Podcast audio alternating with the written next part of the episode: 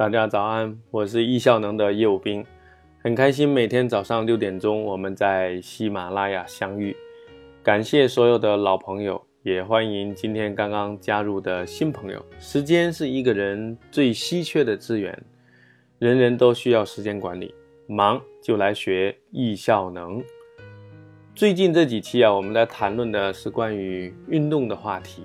那其实运动是一个很好的习惯。我们易效能推崇大家要去过线上的人生，而不是线下的人生。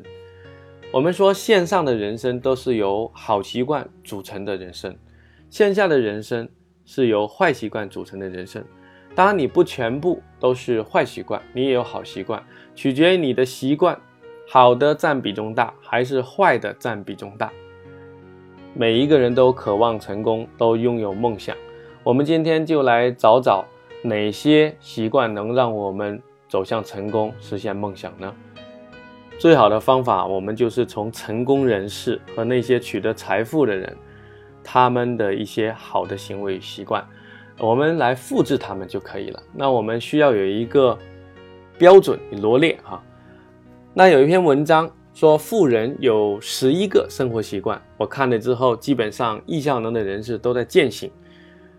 这是值得我们普通人反思和深思的。能够做到，我相信也离成功不远了。有哪些是我们普通人可以学习呢？如果我们想变得成功、变得富有，我们就来学习这些富豪的行为习惯吧。特别是那些白手起家的富豪身上有什么共同的特点？第一，冥想。科学研究表明，冥想对身心健康有诸多的好处，也可以改善我们的记忆力，提高免疫力，同时能改善我们的拖延症。那，我在前面的节目分享过，不知道你是否开始呢？我们推崇大家用正念冥想的方法，每天可以早上、中午和晚上三次，做不到每天可以做一次。实在做不到呢，你可以在你有重大挑战的时候，可以去提前冥想一下。第二个习惯就是早起，早起的鸟儿有虫吃啊。从我们第一讲开始到现在，如果你有在听的话呢，我相信你已经养成早起的习惯，因为我们每天早上六点钟都在发布喜马拉雅。如果你有跟随，我相信你已经养成了这个习惯了。早起路上不堵车，早班飞机不晚点。我一直经常讲这个，而且世界五百强还有很多成功人士都是早起的。我建议大家跟随的日出早起。那许许多多的富豪、成功人士啊，都是选择在日出前啊起床。第三个习惯呢，就是仪式感。我相信许许多多的成功的人士都会有仪式感。村上春树也讲过，生活当中需要小确幸和仪式感。如果每天早上起来，你进行五分钟的思考，或者像我一样去写日记，或者你在家里能够给大家有例行雷打不动的仪式，我相信你的幸福感也会提升。所以你要去寻找属于你的，或者属于你家庭的一些特有的仪式。这个是来自生活当中的各个细节，你都可以去处理的，没有任何问题。第五呢，我们看到了很多很多的富豪都有生活节俭的习惯，他们呢在住酒店的层面，也包括在用物品的层面，不是说非得是用那种名牌昂贵奢侈的，相反，那些超级富豪生活都是非常节俭的。大家看到这个巴菲特啊，即使他非常富有，但他依然是什么开着他那个小小小的车哈。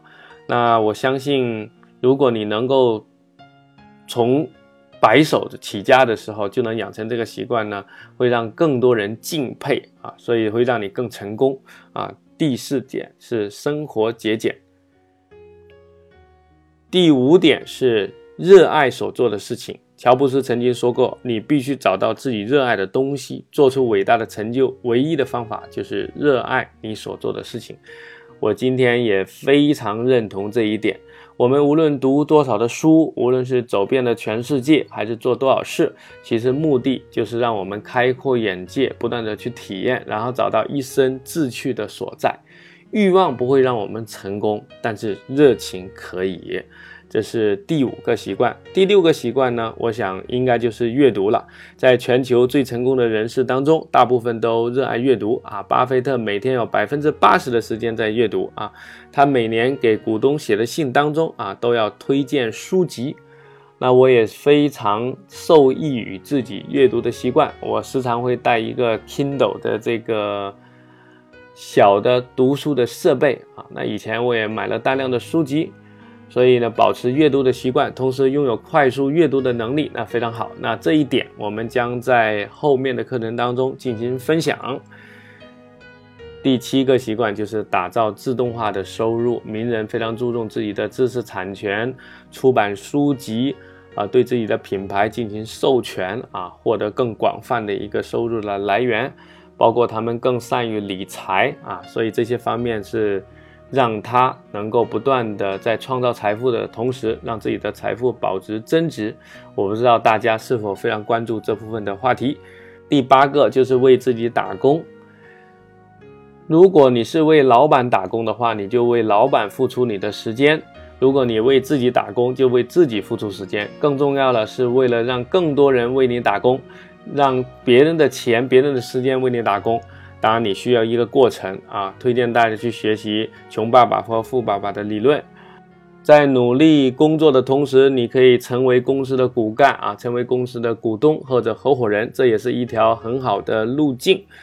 所以为自己打工啊，大家是把它当做一个很好的一个习惯。你愿意这么去创造吗？如果你愿意这么去创造，你的人生会更成功，因为你更有责任感，也会有更多的收入。第九个习惯就是坚持锻炼。科学表明，锻炼有助于提升我们的精力、记忆力和注意力，并保持敏捷，维持我们的健康。那每周建议大家运动两到四次啊，每次大概一小时以上。运动能够更好的帮助我们睡眠，也能提高我们的工作效率啊，也能让我们更成功，让别人觉得我们更有意志力。第十个就是不断的要和成功人士交朋友，富豪的交往都是广泛性和多样性的，而不是三点一线的。我们要更加关注学习，同时在学习的场合跟更多的人交朋友。爱学习的人往往容易改变，容易改变就容易成功。而且我们也要特别关注那些弱连接，不仅仅只是在自己的舒适圈跟原来的强连接联系，弱连接能帮助我们更好的去改变我们的人生。第十一个习惯啊，就是做慈善。许多成功的人士呢，都是从一开始就慢慢的去做公益、做慈善的，所以邀请大家也开始关注公益和慈善的事业。好了，今天我们分享的是成功人士和富人的十一个生活的细节与习惯。如果你愿意开始，你就离成功不远了。在未来的日子里面，我将继续为大家讲述其中某些习惯的养成。今天我们就分享到这里。如果你需要节目文字版的内容，请访问微信公众号“时间管理”。